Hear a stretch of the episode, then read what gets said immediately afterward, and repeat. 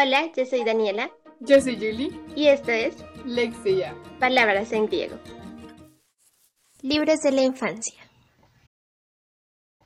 En el episodio de hoy vamos a hablar de varios de los libros que, digamos, llegaron a nosotras en la infancia, qué han sido las cosas que nos han marcado esos libros y por qué son libros que han trascendido pues en nuestro camino lector. Creo que el hecho de que vayamos a hablar sobre literatura eh, de nuestra infancia trae mucho el debate que hicimos sobre literatura juvenil, puesto que esos libros que consideramos nuestros libros de infancia son libros que el mundo categoriza como libros infantiles y actúan exactamente igual que como actuaba la literatura juvenil. Yo creo que estos libros fueron libros que pudimos leer sin condiciones, sin necesidad de analizar hasta los huesos o de hacer tal vez resúmenes, sino que como éramos, no sé, niños, pudimos solo disfrutarlos en boca de nuestros padres o pues por el simple, por el simple gozo de leerlos y ya. Pero también hay en estos libros que vamos a comentar muchos libros que sí leímos en el colegio, que fueron eh, pues planes de lectura del colegio, y sí tuvimos que hacer tareas sobre ellos y exponer, por ejemplo, pero creo que por el contexto de ser niños no era tan fuerte como, obviamente no era tan fuerte como lo sería un plan lector en años posteriores.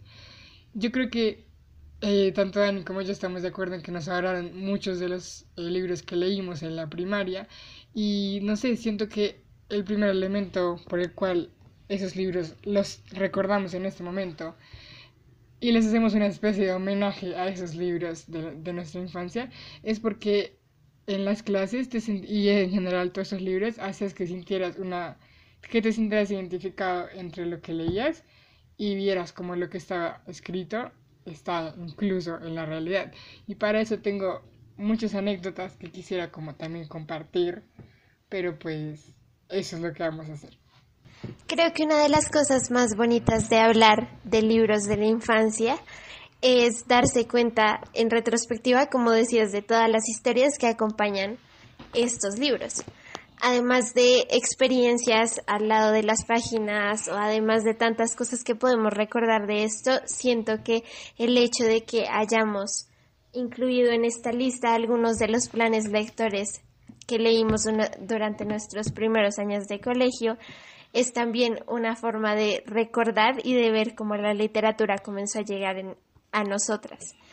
Creo que una de las cosas que más me pasó preparando esta lista de libros de la infancia fue que me di cuenta cómo llegaban a mí los libros aun cuando no sabía que iban a ser tan importantes para mí. Creo que una de las cosas que uno piensa cuando está en el colegio es, o lo, el primer pensamiento que es triste que uno tenga en el colegio es como el fastidio a eso que decías de tener resúmenes, de tener que hacer presentaciones, de tener que desglosar tanto una obra. Pero siento que en este momento y dando la retrospectiva hay tantas buenas obras que leímos y que en el momento tal vez me marcaron, pero no me di cuenta de lo importantes que fueron hasta ahora que los veo en retrospectiva y me parece algo muy bonito darnos cuenta de todos esos libros de nuestra infancia que, que nos dieron como paso a todo este amor por la literatura que tenemos hoy. El primer libro, que la verdad es que no voy a ahondar mucho en él porque yo ya sé que lo comenté en el episodio que hicimos sobre literatura juvenil, pero creo que tengo que mencionarlo en el episodio de hoy y es The Secret Garden de Franz Hudson Burnett. Yo lo había comentado porque este es el primer libro. Tal vez no es, no tenía una edad demasiado pequeña, pero pues no sé, creo que para mi infancia es todo lo que va abajo de los 18 años.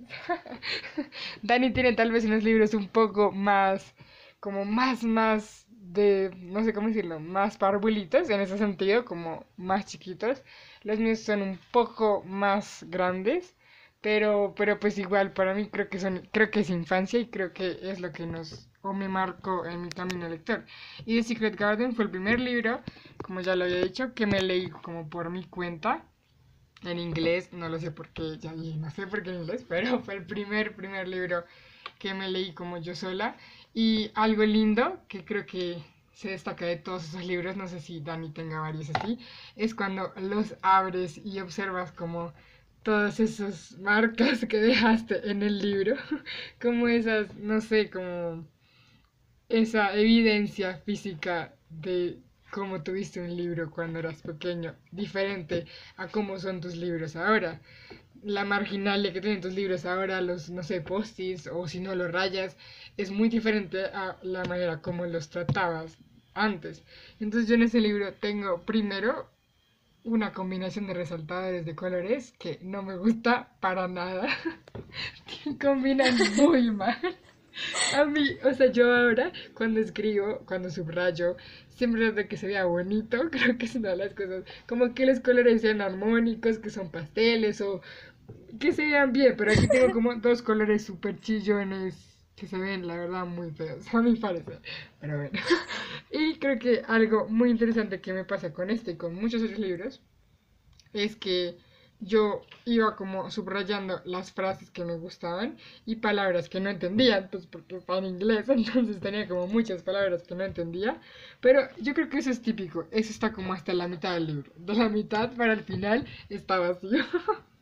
Creo que eso me pasó en muchos libros y es algo que de verdad huyo. O sea, yo si tengo un libro ahora y lo rayo por X o Y motivo como frases o palabras, lo hago hasta el final. Se me hace deshonrado dejarlo a la mitad. Pero no sé, creo que uno ya de más de pequeño en un momento ya le cansaba, la verdad no sé. Pero paré de hacerlo. Entonces es algo muy gracioso, creo yo, de observar eh, pues en un libro. Los primeros libros que yo quiero nombrar, de hecho, son también en inglés y fueron parte también de los planes lectores en el colegio. en general, yo quería nombrar este autor porque siento que los libros de este autor son una gran forma de comenzar a leer. los libros de Ronald Dahl. Creo que fueron unos de los que más me marcaron en mi infancia y que aún ahora me causan gran curiosidad, como algún día releer algunos de estos libros y verlos desde diferentes perspectivas. Por ejemplo, eh, yo tengo aquí dos que son, el primero es de BFG y el segundo es de Witches, aunque me llama mucho la atención y creo que una de las cosas que más me gusta de esta lista es hacer también ese contraste con las cosas que yo vi, que leí eh, luego con mi hermanito. Y una de las cosas es que él leyó otra obra de Ronald Dahl que es eh, Charlie y la fábrica de chocolates. También lo leyó en inglés. Y me gusta mucho todo el concepto de leer a este autor cuando uno está pequeño, porque siento que son libros que leerlos en inglés es muy ameno y es muy chévere para introducirte en la literatura. También me parecen una cosa genial para introducirse en la fantasía. Y siento que es tan maravilloso el hecho de que eh, de tan chiquitos estemos en todos estos mundos. Por ejemplo, recuerdo, y una de las cosas que más me gusta de estos libros es la lectura en voz alta. Recuerdo que The Witches nosotros lo leímos en el colegio y lo leímos, o sea, en el colegio literalmente. lo leímos allá, eh, leíamos como cada viernes en las horas de inglés que teníamos leíamos un capítulo o dos capítulos con la profesora y con todos leyendo en voz alta. Y lo que más recuerdo de este libro fue lo mucho que lo disfruté cuando la profesora nos leía y lo mucho, o sea, las muchas palabras que aprendí. La verdad es que yo, este fue el primer libro que además de, pues, además de leerlo completo, fue el primer libro que me disfruté, así nos tocara hacer quizzes o cualquier cosa, me lo disfruté de pies a cabeza ese libro. Recuerdo que fue como yo lo terminé y no sentía que hubiera leído un libro más del colegio, sino que me lo gocé totalmente. Y además de eso, este segundo libro, el de BFG, yo lo leí con mi papá y mi papá también me leía.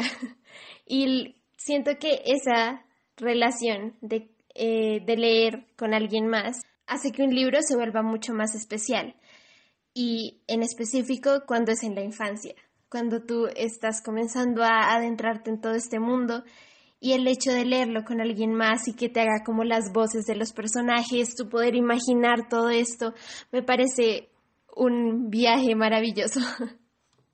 yo creo que esto que dice Dani de leer con otra persona es muy, muy, muy importante y lo dejo como abierto aquí, que es algo con lo que quisiera cerrar y es ese proceso de dar de leer a los demás.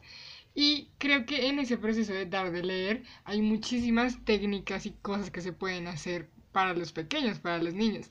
Y es que yo recuerdo, yo no sé, no estoy segura si Dani también lo vivió así, pero es que yo The Witches lo leí, pues era un profesor, el, o sea, el profesor de inglés, no una profesora.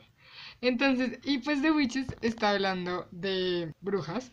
De hecho, atrás dice como, esto no es un cuento de hadas, esto es acerca de brujas reales, brujas de verdad. Y pues habla sobre cuáles son las características de las brujas, cómo, cómo se ven las mujeres, qué hacen, qué no hacen, cómo detectar una bruja y eso. Y yo no se me olvida, porque yo recuerdo que cada vez que leíamos así en cada clase, recuerdo, o sea, siempre que leíamos en una clase, el profesor hacía algo como para asustarnos o para hacernos literal temerle a nuestros profesores. Me encanta. recuerdo una vez en la que estábamos leyendo y de repente es que fue épico, no sé, estábamos leyendo y él dijo como, como que se asomó a la ventana, así súper aleatoriamente, y todos volteamos a la ventana y pasó una profesora de inglés, que de hecho creo que era tu profesora de inglés, eh, como con una cara de misterio y nos miraba con cara de... "Mm", porque creo que estas brujas, digamos que le no sé, como que se comen niños, era algo así. La verdad es que no recuerdo exactamente, pero eran para temer, eran brujas temibles. Entonces la profesora Sí. pasaba con cara de hola y todos como, oh por Dios. Yo no sé, creo que todos le teníamos miedo a esa profesora solamente por ese libro durante un tiempo, porque éramos como, es una bruja, es una bruja, es una bruja. Y sentir eso, como ese momento en el que te gozaste ese libro de esa manera, es algo que no se me puede olvidar, o sea, eso nunca se me va a olvidar, espero que nunca se me olvide. Y creo que ese es el legado que te va dejando Sí. libros específicamente como este que menciona Dani. Otro libro de los que también leímos en el colegio, yo también traje, la verdad, bastante, bastantes planes lectores de inglés. Curiosamente no sé por qué los de inglés eran tan fascinantes, pero nos leímos, este nos lo leímos cuando estábamos, yo lo tengo marcado y dice sexto grado, por eso digo que no es como tan, tan pequeño, pero sí creo que igual, o sea, im- impactan, son libros que impactan. Y es The Giver, de Louis Lowry. Y creo que este libro es muy buen libro, demasiado. Yo recuerdo que cuando salió la película, corrí toda feliz a verme. Porque el libro Es buenísimo, es buenísimo. muy Ese bueno. libro es buenísimo. libro, no sé, creo que te da como las primeras nociones, o por lo menos en mi experiencia, las primeras nociones de cómo leer a una distopía de cómo, bueno, una distopía slash utopía. Y eso es un tema que a mí me encanta. Yo lo dije en literatura juvenil y es que amo leer sobre distopías, amo leer sobre utopías también. Y creo que The Giver fue como ese primer empujón hacia intentar mirar una, una sociedad así perfecta o hacia hacia una sociedad en la que tal vez cohiben lo abstracto, las memorias, el arte y dejan como lo cuadriculado.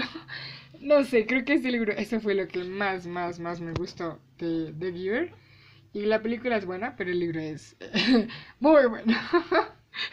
y también, eso también lo leímos. O sea, yo no sé, creo que voy a hacer un paréntesis para aplaudir, o sea, con palabras, a los profesores que enseñan literatura infantil. O sea, de verdad que creo que es un trabajo supremamente meritorio Sí.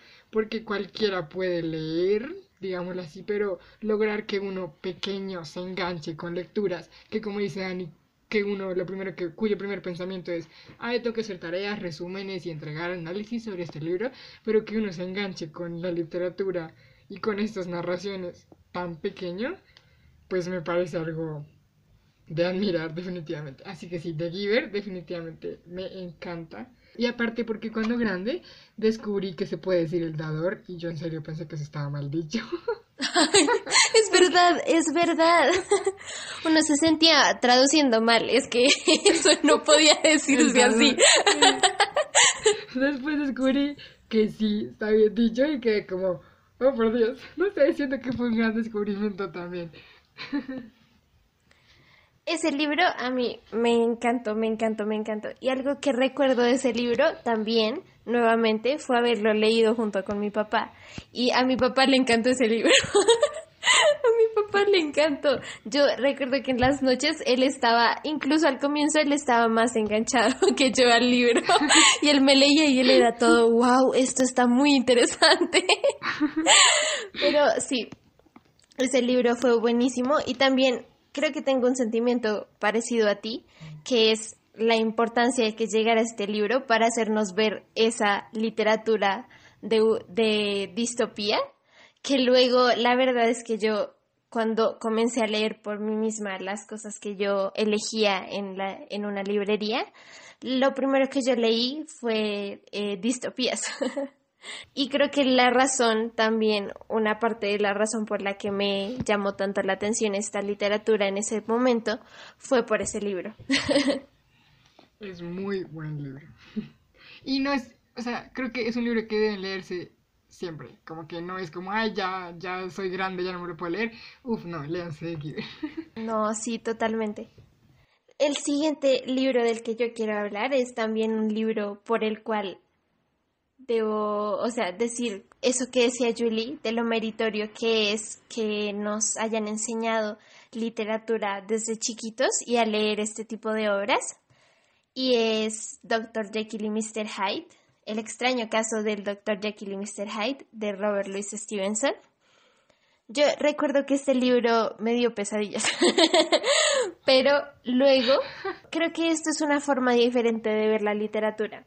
Y creo que es algo que me pasó también con otro libro que probablemente aparezca en esta lista, que es como esa literatura, luego más grande escuchas de ella, pero no es esa literatura que es bonita y que por eso te queda grabada en la mente, sino es esa literatura que te deja una marca porque te removió algo por dentro. no necesariamente porque sea bonita la historia, sino que es eso maravillosamente como horrorífico, no sé cómo decirlo, como terrorífico, pero que te remueve tanto y que yo hasta que fui grande comencé a entender esa faceta de la literatura que no siempre mostraba lo bonito. Y es que era algo que tenía que entender y de los libros que me hizo entender eso es este del Dr. Jekyll y Mr. Hyde. Siento que este libro es muy importante como en los planes lectores de un colegio, porque yo lo he visto estar en el plan lector incluso cuando pasó mi hermano. Y recuerdo que a él también le gustó muchísimo. Y creo que es una de esas lecturas que te quedan para la vida y te quedas como marcado con ellas, además de por este por estas características que ya dije, por el hecho de que lo leas tan pequeño y te des cuenta a medida que creces que es un libro muy importante en la literatura. Entonces, el hecho de darse cuenta que uno ha leído ese tipo de cosas y el hecho de darse cuenta de eso eh, también luego, cuando miras atrás y ves lo que has leído, creo que es también un aspecto, como tú decías, meritorio de los maestros que nos han enseñado literatura. creo que tanto como este, como muchos otros libros que son muy importantes de la literatura y que leímos muy chiquitos, son el trabajo de hacer que los chicos se interesen por un libro, eh, así como por un clásico, por ejemplo, es algo muy difícil. y a la vez es algo muy bonito, que cuando lo logran es algo muy chévere darse cuenta que uno logró entender esto y que en este momento lo leíste y que si más adelante lo lees, vas a inmediatamente pensar cómo ha cambiado tu perspectiva frente a la historia y el hecho de que lo hayas leído tan chiquito, lo impresionante que es que hayas tenido una lectura diferente. Creo que es algo también, así como decías, muy meritorio y algo muy importante de esta lista, que son esos libros que no siempre son bonitos, pero que son, que marcan, dejan una marca indiscutiblemente en un camino lector. Además es que están esos libros, claro que tú mencionas, que son, no sé, creo que crecen contigo, porque como dices tú, los lees pequeño y después te das cuenta que la vida te lleva a volverlos a encontrar y a darte cuenta de todo lo que aprendiste gracias a ese libro, aunque no te hubieses dado cuenta en ese momento. Y también creo que hay unos libros que tú lees en un momento y capaz no te gustan. O sea, no todos los libros son... Me refiero, esta lista no es solo como, oh, me encantó ese libro, sino recuerdo, y yo quisiera decir uno ahora, un libro que sé que no me gustó, un autor que sé que no me gustó, pero si voy a ser muy sincera, este ejercicio me hizo pensar, yo debería volver a leerlo, porque pues sé que mi visión va a ser muy diferente. Y él hace parte de estos libros que dice Ani, que no son tiernos y bonitos y flores del campo, que es Oscar Wilde. Entonces, yo sé que Ani también tiene como algunos, pero yo recuerdo, eh, de hecho lo acabo de recordar, el de El fantasma de Canterville, lo acabo de recordar que leímos ese libro y yo no sé, es que yo no soy como muy fanática de las cosas no tan tiernas y bonitas. Entonces, si no lo soy ahora, mucho menos antes.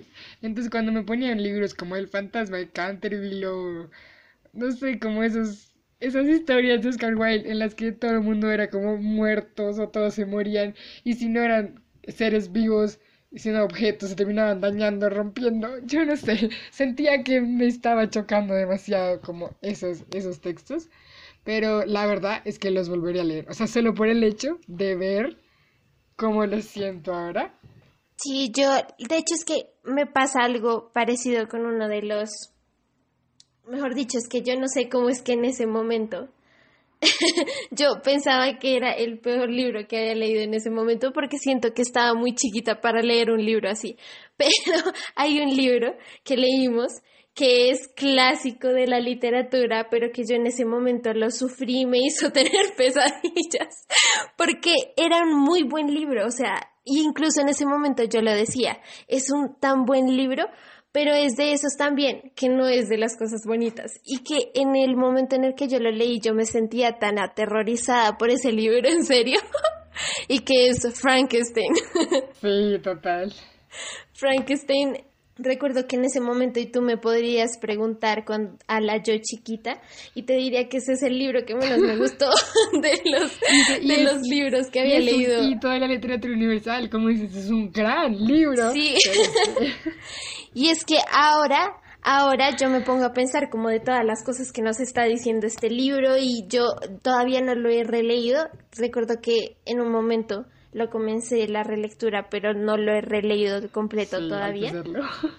Pero, o sea, es buenísimo, o sea, este libro es buenísimo, es tiene tantas cosas para decir sobre él, tiene tantas sí, Sí, tantos temas, tantas cosas, la forma de la narración, los personajes que hizo Mary Shelley son, mejor dicho, de admirar. Y el gran hito universal que se volvió Mary Shelley como, pues como escritora. Sí, es que te obliga a leerte Sí, o sea, pero en ese momento, a lo que voy es que en ese momento, ese libro indiscutiblemente dejó una marca en mi camino lector, pero para ese momento era una marca mala. Yo recuerdo que de chiquita terminé ese libro y lo único que pensé fue, no quiero volver a leerlo. Porque yo tuve pesadillas, me pasó de todo con ese libro. recuerdo que ese también yo creo que una de las cosas que voy a repetir hasta el cansancio en este capítulo será eso de leer con otros. y ese libro yo lo leí también con mi mamá. Eh, y ambas lloramos, eso, nos asustamos, volvimos a llorar con ese libro. Pasaron muchas cosas. Pero siento que también esa experiencia con ese libro hizo que eh, más adelante me diera cuenta también de todas las cosas eh, para resaltar que tiene ese libro como hito de la literatura, porque indiscutiblemente si puede hacer eso en una lectura de un niño y más grande puede hacer una lectura completamente diferente, siento que es algo de destacar obviamente de la literatura. En ese hilo también de libros, ya que ya mencioné a Oscar Wilde, de libros que tal vez la temática no es lo más brillante y escarchado que te pudieras imaginar. Tengo otro plan lector que leímos en inglés que se llama, que es de Neil Gaiman, que se llama The Graveyard Book. Y este libro, voy a ser sincera, me gustó. o sea, me encantó con todo y que no era como fan de esta parte apocalíptica, cementerio, muertos, fantasmas, pero no sé por qué este libro tiene como una magia que te atrapa. Y de hecho es que ahora que tengo estos libros en la mano siento una necesidad por volver a leerme sí. porque creo que este libro te da una noción por más de que esté como ambientado en un lugar tal vez un poco terrorífico, fantasmas, cementerios, creo que tengo una noción de familia muy bonita, no sé, así lo recuerdo, yo sí lo recuerdo, Dani me está diciendo que no mientras digo esto, yo, ah, yo no le estoy negando, A mí ese libro me encantó. Ok, disculpen, Dani está diciendo que sí, está de acuerdo conmigo. Este libro te da una noción como de cariño, de familia, que vence las fronteras de la vida, no sé, algo así, que creo que me parece muy bonito, que sé que cuando lo leí lo sentí, tal vez no lo hubiese descrito como lo acabo de hacer, pero sé que lo sentí. Y de hecho, ahora que lo cogí mientras estoy hablando, una de las como reseñas que escriben en la contraportada dice de Kirkus Reviews dice que este tiene que este libro disculpen la traducción este libro tiene que ser leído por cualquier persona que es o que alguna vez fue un niño. Y me encantó, lo acabé de leer, pero me parece muy bonito, porque creo que eso es a la larga lo que también decimos de estos libros, no son libros como, no, ya eres grande, ya no lo puedes leer, sino como, es que estos libros muestran la magia de la niñez, del, del niño, en cualquier edad. Y a lo que quisiera destacar de este libro, que sé que lo tienen muchos más, en específico una serie que ahorita quiero mencionar, son las imágenes. Y creo que eso es algo muy interesante de observar, como le voy a dedicar un mini comentario, y es las imágenes en la literatura, las, sí, los dibujitos. Cómo es ese paso en el que uno se siente grande, como estoy leyendo mi libro sin dibujitos. uno se siente la persona más grande del mundo. O por el contrario, no quiere leerse nunca un libro sin dibujitos. Entonces, este libro en específico, ahora que antes de empezar este episodio me puse como a revisarlo, tiene unas ilustraciones increíbles y creo que eso pues para ese momento era algo que ayudaba mucho, tal vez siento yo, a que fuera más ameno el escenario de graveyard y muerte y así, porque los dibujos hacían que tal vez nos imaginara las cosas diferentes.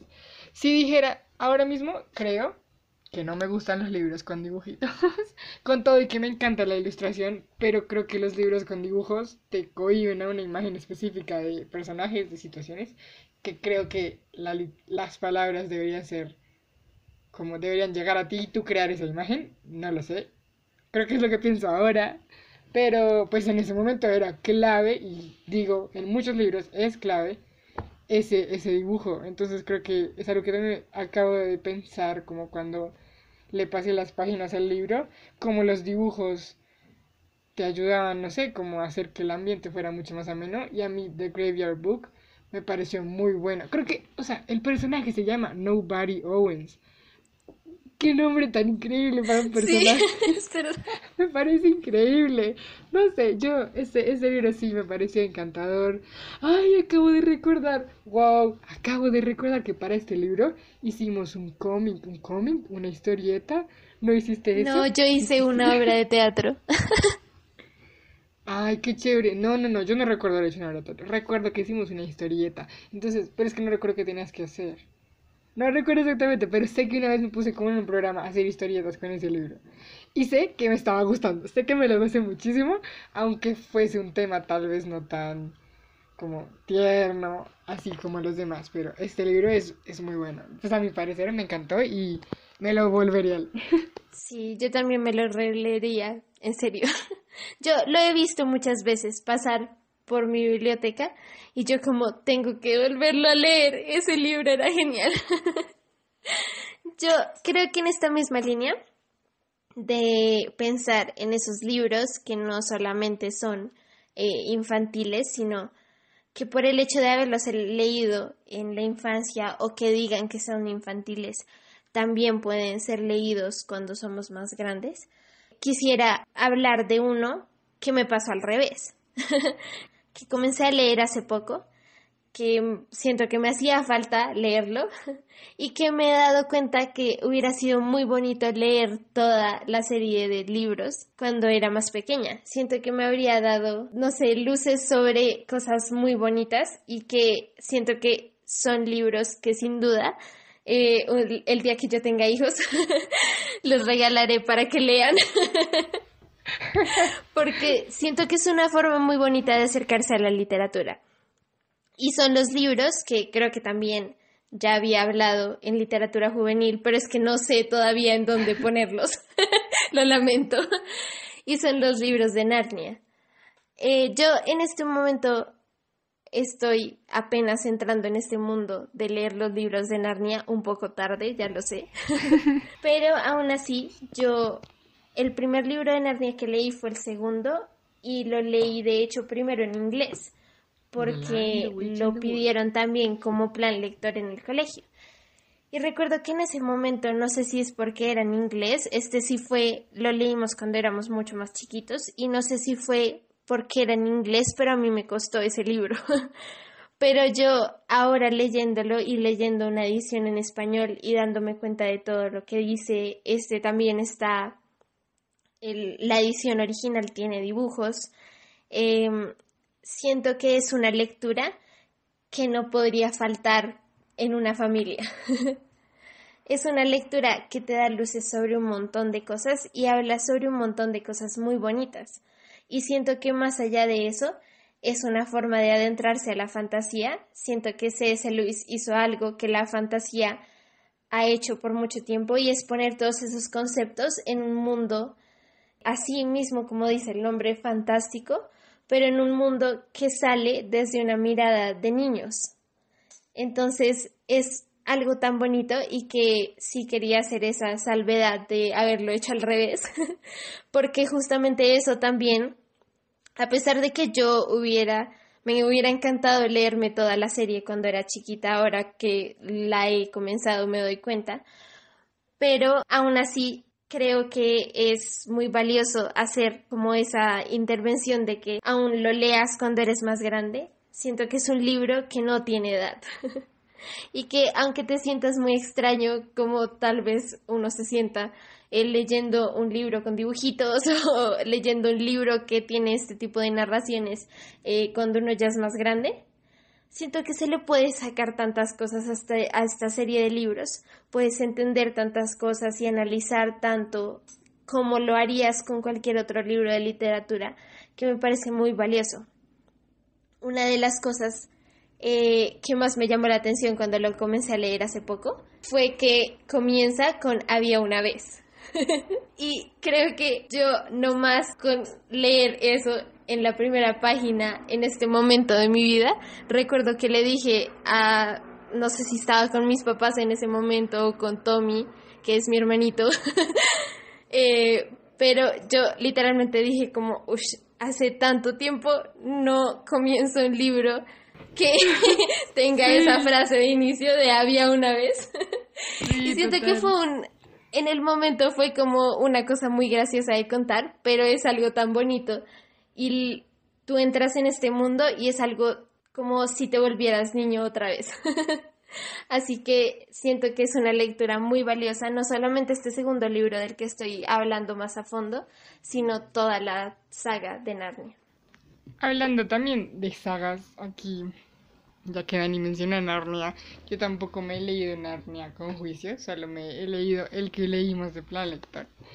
Pero con respecto a sagas, hay una saga que yo la conservo demasiado en mi corazón y creo que esa creo que va a ser la primera que voy a releerme porque es muy muy hermosa esta saga, como la narración es tan de verdad simple, pero tan bonita como que en cada palabra te sientes muy aliviado de estar leyendo. Yo creo que yo no quería parar de leer y esta saga es pues la saga de Anna, Anne Shirley se llama ella, de Lucy Maud Montgomery, literatura canadiense.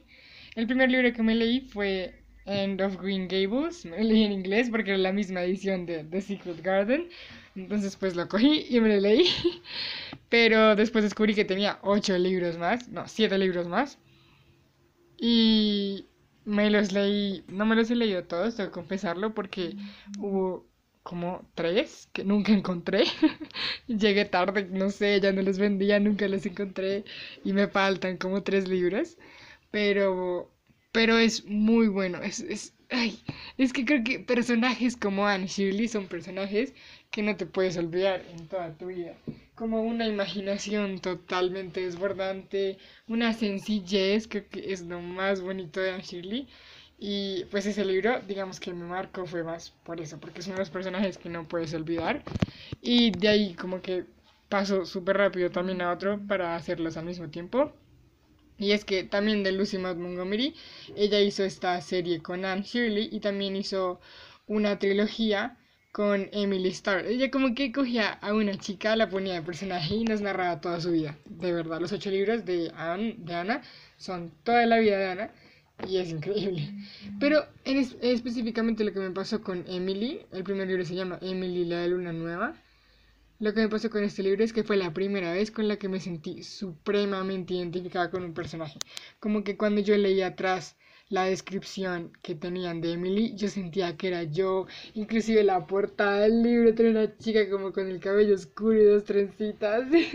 y yo siempre me opinaba así. Entonces yo, no sé, vi este personaje y automáticamente sentí que era yo, que, que debía leerlo porque era como mi era yo en un personaje y eso me parece increíble. Y cuando lo leí, pues la verdad no somos muy parecidas, pero sí como las, las ansias y las metas que tiene Emily, digamos que sí, sí me recuerdan, o pues sí, en ese momento cuando lo leí sí me recordaban mucho lo que yo quería hacer. Entonces, la verdad, estos libros me parecen increíble y creo que atrás dice, voy a leerlo literalmente. Su espíritu ferozmente libre tiene mucho que enseñar a cualquiera, niño o adulto, con el suficiente sentido común e imaginación para escuchar. Y es que estos personajes no son personajes, la verdad, como para niños netamente, sino que esa sencillez y esa magia que tiene el personaje, creo que es lo que más me encanta de Lucy Montgomery, cómo configura esos personajes. Esos personajes son los que enamoran a cualquiera y no hay necesidad de ser chico o grande. Es sencillamente atemporal.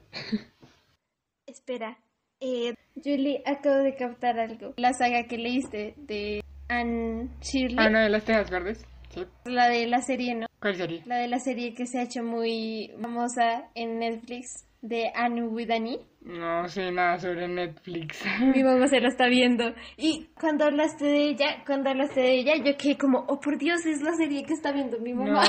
Ah, pero sí, Anne Widani, porque esa N, N, e, ella siempre decía, es con una E. sí, ella siempre decía eso todo el mundo. No, yo no sé nada de Netflix, pero esa saga es muy buena. Qué bien que esté en Netflix para que la gente la recupere, porque es muy buena. Ocho, ocho excelentes libros. Así que Véanla en Netflix. No importa, pero véanla. Aprendan de Angie. Gracias. Creo que hablando de estos personajes que no son especialmente para niños, pero que, o sea, que en cualquier edad podemos, podemos identificarnos o podemos encontrarlos, uno de los personajes que más marcó no solamente mi infancia, sino ya eh, cuando fui creciendo y aún ahora me encanta, es Mafalda. Creo que las tiras de Mafalda, yo, nosotros aquí en la familia tenemos un libro que tiene todas las tiras de Mafalda, es literalmente Mafalda toda. Y creo que me encanta el hecho de tener este libro aquí y el hecho de que todos hayamos pasado por él, porque literalmente todos hemos leído este libro. Este libro ha estado en las manos de todos. Mi hermanito se lo ha llevado al colegio para leerlo, yo me lo había llevado al colegio para leerlo, em, mi mamá se lo ha leído, mi papá le ha echado un vistazo.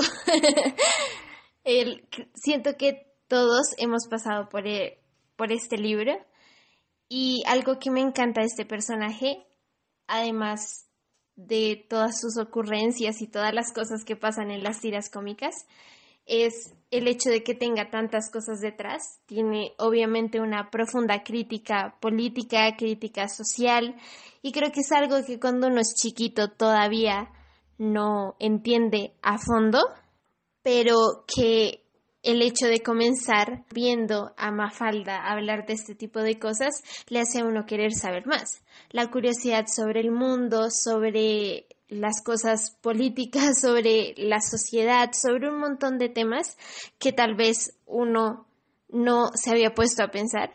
Creo que es una cosa muy genial de leer Mafalda cuando uno es chiquito, así como seguirla leyendo por el resto de la vida, porque es sin lugar a dudas un personaje que se queda para toda la vida.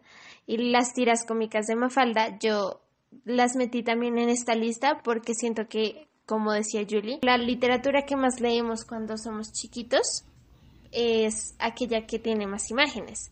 Y siento que cuando vamos creciendo no vemos que también para nosotros ya adultos hay cosas, hay literatura como Mafalda, hay literatura. Ah, pero nosotros ya adultos. Mentira, mentira. Nosotros seguimos siendo niños. Muy gracioso, ¿verdad?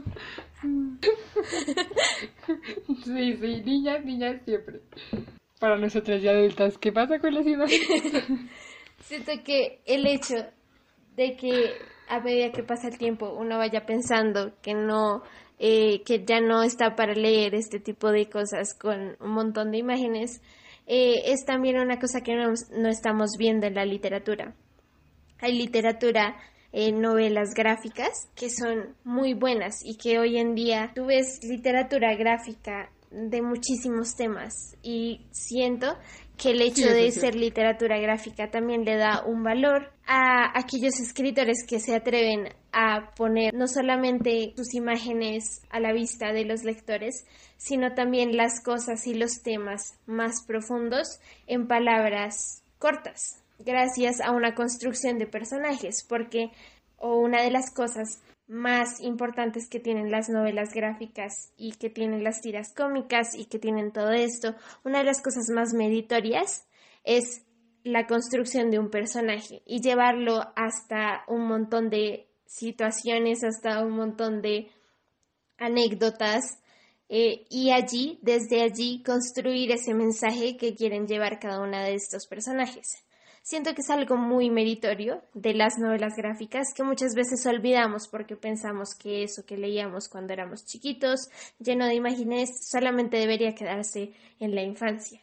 Y una de las cosas o uno de los personajes que indudablemente pienso que debería seguir y perdurar para todos es Mafalda.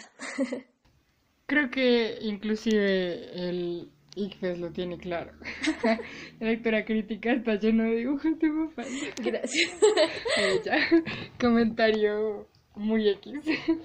Ahora sí, yo creo que ya el penúltimo libro que tengo es un libro que nos regaló una prima que, pues, digamos, admiro y aprecio muchísimo. La quiero muchísimo. Y pues este libro se llama Amigos, escribe con H. Y este libro me parece que tiene una pregunta muy filosófica para ser, digámoslo así, un libro infantil. Y creo que eso me parece muy interesante, porque comienza a ser, no sé, como hasta un proceso crítico en los niños. De verdad que sí, y me parece muy interesante eso, cómo introducir ese tipo de pensamientos en niños pequeños. Y es que aquí dice, o sea, lo voy a leer también, dice en la contraportada. Tener miedo a las arañas, a los fantasmas o a la oscuridad podría ser común para mucha gente, pero es posible tener miedo a la memoria. Y creo que cuando te preguntas esa pregunta está para tesis. pero esta persona es, la autora es María Fernanda Heredia, María Fernanda Heredia, lo hace de una manera tan bonito, es como lo, lo, no quiero decir rebaja, lo coloca para los niños y creo que eso se me hace muy bonito y es un chico que se llama H que tiene miedo a ser olvidado. Entonces como, como sus relaciones con sus amigos van configurando como esa inmortalidad por decir así que él quiere y como los amigos trascendencia. pues, le prometen que no lo van a olvidar. Exacto. Entonces es muy bonito en ese sentido siento que introduce una temática que de verdad sirve para tesis doctoral en un libro para niños. Y entonces me parece eso como muy meritorio, muy bonito y creo que te deja como muchas cosas que pensar. Y este libro, de hecho, lo leímos grandes. Este libro, o sea, es un libro para niños, pero lo leímos grandes. Entonces creo que esa es, por eso es la perspectiva que tengo de este libro, que es muy bonito para introducir ese tipo de conceptos y como ese pensar desde pequeños, desde pequeños pensar que, no sé, de manera crítica no sé si será la palabra, pero que desde pequeños podamos pensar en muchas cosas de nuestra cotidianidad a partir de cosas de ficción que leemos. Hablando de estos libros que tienen tantas memorias por ser un regalo de alguien más, creo que uno de los libros que más o que abrió mi biblioteca, mejor dicho, porque fue, y quiero contar un poquito de la anécdota, literalmente mi papá me llevó a una panamericana y me dijo, eh, Dani, escogí un libro. Exacto. y yo escogí, sí, y creo que es de esas cosas que siempre atesoraré, como el primer libro que escogí por mí misma. Yo era muy chiquita y escogí Un deseo loco de Ana María Machado. Este libro trata, en pocas palabras, sobre dos niños. Trata como las vidas de ellos en el colegio, pero lo que es el centro de atención del, libro es como ellos terminan pidiendo un deseo. no recuerdo bien a quién, pero terminan pidiendo un deseo de las cosas que más quieren, entonces uno quiere que se haga realidad como eh, un unicornio y el otro un montón de cosas y terminan haciendo un masacote de sus sueños y lo que les dan de deseo al final es como la unión de todo lo que ellos habían pedido de estos dos niños que tienen gustos tan distintos. y creo que al comienzo a mí este libro me parecía una locura. así como dice el, título. Recuerdo que a mí me parecía una cosa súper interesante de leer y eh, aún recuerdo como ese tipo de cosas porque una de, como uno de las de las cosas que me hacía pensar, de los temas que me hacía pensar, era esto de pedir deseos, esto de las cosas que muchas veces queremos, muchas veces son cosas materiales y que tenemos, deseamos con tantas ansias, pero esas cosas que, como eso que siempre nos dicen las películas de niños chiquitos, de cuidado con lo que deseas. Y que creo que nosotros lo dejamos como de las películas de niños chiquitos, pero muchas veces no nos damos cuenta de todo lo que deseamos eh, día a día tener, por ejemplo, que por desear ese tipo de cosas pasamos muchas cosas importantes en la vida. Y creo que eso era como una parte de lo que nos decía este libro y también otra parte que hablaba de los sueños y cómo perseguir los sueños, porque además de estos deseos locos que tenían estos niños, también tenían sueños de lo que querían ser cuando grandes, de lo que querían conocer y que al final siento que eso es como por lo que uno debería luchar por sí mismo, por sus sueños. Hablando también de estos libros que traen ese tipo de memorias, ese tipo de experiencias. Recuerdo que uno de los libros que más me gustaba, yo de chiquita fui mucho de cuentos, de cuentos así tipo de libros de cuentos. Tenía, recuerdo que tenía un libro de cuentos de un cuento para cada día del año. y un montón de libros de cuentos corticos como casi fábulas. Y uno de los cuentos que leímos en el colegio cuando éramos muy chiquitos, como en primero de primaria, fue La estrella que le perdió el miedo a la noche de Pilar Lozano. Y creo que este cuento tiene una anécdota muy bonita porque yo lo leí cuando era muy chiquita y yo, en efecto, le tenía miedo a la oscuridad. y creo que eso el hecho de que estos libros estén como tan conectados con una experiencia personal es algo muy bonito. Es una forma de ver cómo la literatura llega cuando somos muy chiquitos y lo que hace la literatura cuando somos muy chiquitos también es mostrarnos este mundo, mostrarnos los aprendizajes que nos dejan los libros, pero más allá de eso siento que, así como decías en un momento, crecen con nosotros la biblioteca que tenemos ha crecido con nosotros. Entonces, así como yo tenía este cuento cuando era chiquita y le tenía miedo a la oscuridad, ahora tal vez tenga libros que hablan sobre cosas que me preocupan hoy en día. Y creo que es muy bonito ponerse a mirar la biblioteca y darse cuenta de todas las facetas de la vida que uno ha pasado junto a los libros. Y en esta ronda de libros que estaba diciendo con esta misma línea, está también un libro que lo cogí en esta lista más por mi hermanito. Recuerdo que cuando fui y cuando estaba hablando de esta lista de los libros de la infancia, mi hermanito me cogió ahí como mirando en la biblioteca y me dijo como, tienes que meter este. Y yo al comienzo no le hice caso, debo decirlo, porque yo no lo he leído, pero sí recuerdo que a Tommy le pareció muy chévere eh, y él lo leyó también para el colegio y lo leyó en inglés, que es Diary of a Wimpy Kid.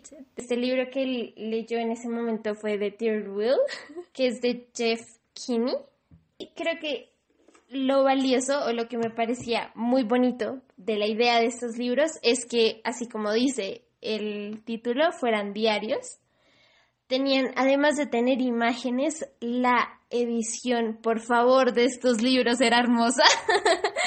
y además de eso... Es increíble. Siento que también cumple con eso de crecer con uno. Es toda una serie y creo que nosotros no conocemos más que este, lo cual es algo que le tengo mucho pesar, porque creo que solamente tenemos este en la casa. Pero recuerdo que Tommy lo disfrutó mucho, mi hermanito lo disfrutó mucho. Y una de las cosas por las cuales yo podría decir que lo disfrutó tanto fue por esto que se conectaba con él de una forma de una forma específica que se conectaba con él por las experiencias y por las cosas que él estaba viviendo en ese momento.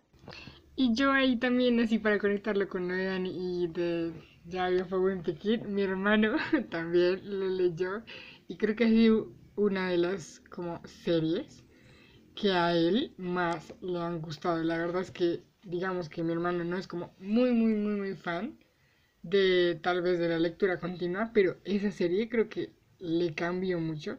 Creo que eso es algo bonito también de ver cómo hay series que llegan para todos, inclusive si tal vez sentimos que no es algo que sea muy no es algo que, a lo que estemos acostumbrados. Esa serie, digamos que a él le llegó mucho y eso me parece muy bonito porque me hacía muy feliz ver que pues él lograra encontrar una serie que le hiciese sentir así.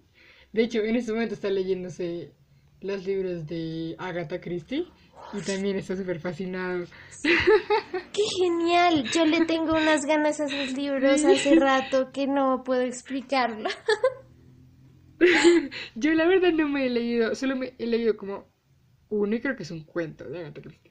Pero él se ha leído, uff, tiene ahí los, creo que es la única, eh, la de Wimpy y estos de Agatha Christie, los únicos que les tiene como todos seguiditos ahí. Y eso me parece muy bonito, como encontrar en personas que tal vez creen que no encuentran como un libro para, para ellos y sentir que encontraron una determinada serie o saga, eso me parece muy, muy bonito. Y yo creo que ya mi último libro es, y lo dejé de últimas, porque tenía que dejarlo de últimas, porque tenía que ser así, es El Principito. y no vamos a ser gente mala que va a regañar a Dani, no. Solo le vamos a decir que lo debería leer. Pero creo que El Principito es un libro que tienes que leer, o sea, en la vida debes leerlo, porque es poesía en un libro. Este libro te muestra como la el poder de la creación, el poder de la imaginación. O sea, te enseña qué es la verdadera imaginación y el poder creador de la mente. Y digamos que yo lo traduzco a la palabra. El libro comienza más que todo con el dibujo, por decir así. Pero la verdad es que creo que eso es lo que más me gusta del principito. Y el principito en específico me hace acordar de ya el último anécdota que quiero decir. Y es que mi mamá Bueno, tiene. Lo que pasa es que últimamente ya no tanto, porque los libros que compro los empiezo a leer enseguida. Pero, eh, pues ella acostumbra a, antes de que yo empiece a leer un libro, ella siempre le escribe como una frase. Y cuando yo lo marco, ella le escribe una frase. Y tengo muchos, muchos libros en donde ella siempre tiene como la frase que me escribió.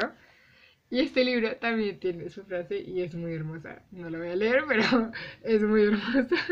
Y creo que pensar que cada uno de estos libros tenía como ese esa, no sé, esa, ese ánimo de mi mamá detrás, pues me hace sentir muy bien y me hace sentir muy bien en todo lo que leo.